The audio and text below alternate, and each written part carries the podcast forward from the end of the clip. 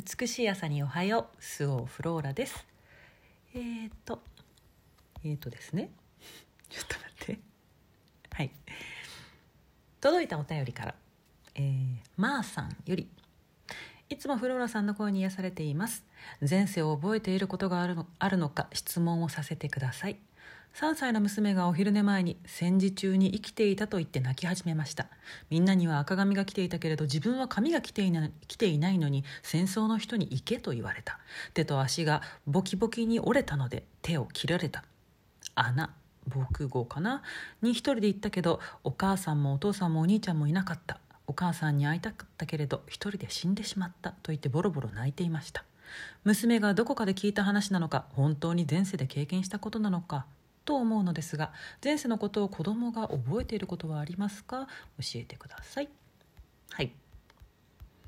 そうですかそうですか。いいですね。そんなお話をしてくれたんですね。賢い子ですね。はい。子供の方がねよく覚えてますよね。あの子供の方が子供はなんか見えないものが見ているとかね。聞きません？うん。子供の方がよく見えてますよ。で魂はあの一度も終わっていません。終わるのは肉体だけで死んでもまた次の肉体との縁が始まります。なのでね子供って生まれたてなわけじゃないですか。その肉体持ちたてなわけじゃないですか。だからつい最近まで別の誰かだったわけですよ。だからその誰かだった時の記憶ってねめっちゃ覚えてますよ。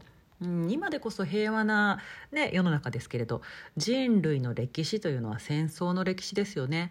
私もあなたもみんな戦争経験者です。人を殺したこともあるし殺されたことだってあります。うん。あそうそう。あの男性が苦手な女性っているじゃないですか。でそういう女性ってね戦争経験を覚えているからな場合が多いですよ。自分のあのその意識レベルで、えー、認識できるレベルでは覚えてなかったとしても体の、ね、レベルで覚えてるっていう形ですね、うん、戦場でね命かけて戦ってますからも,、ね、もちろん誰でも必死なわけですよね。でそのむき出しの生存欲求を持って殺しにかかってくる男性っていうものを知っているのでだから怖いんですよね、うん、ってことはねすっごいよくあります。私もそうでした。うん、まーさんのお子さんはまたお母さんに会いたかったんですね、うん、会えてよかったですね。また会えたね。嬉しいね。よかったねって声をかけてあげてください。その声かけがお二人にとっての癒しとなると思います。はい。それでは皆様今日も良い一日をお過ごしください。ごきげんようスオフローラでした。バイバイ。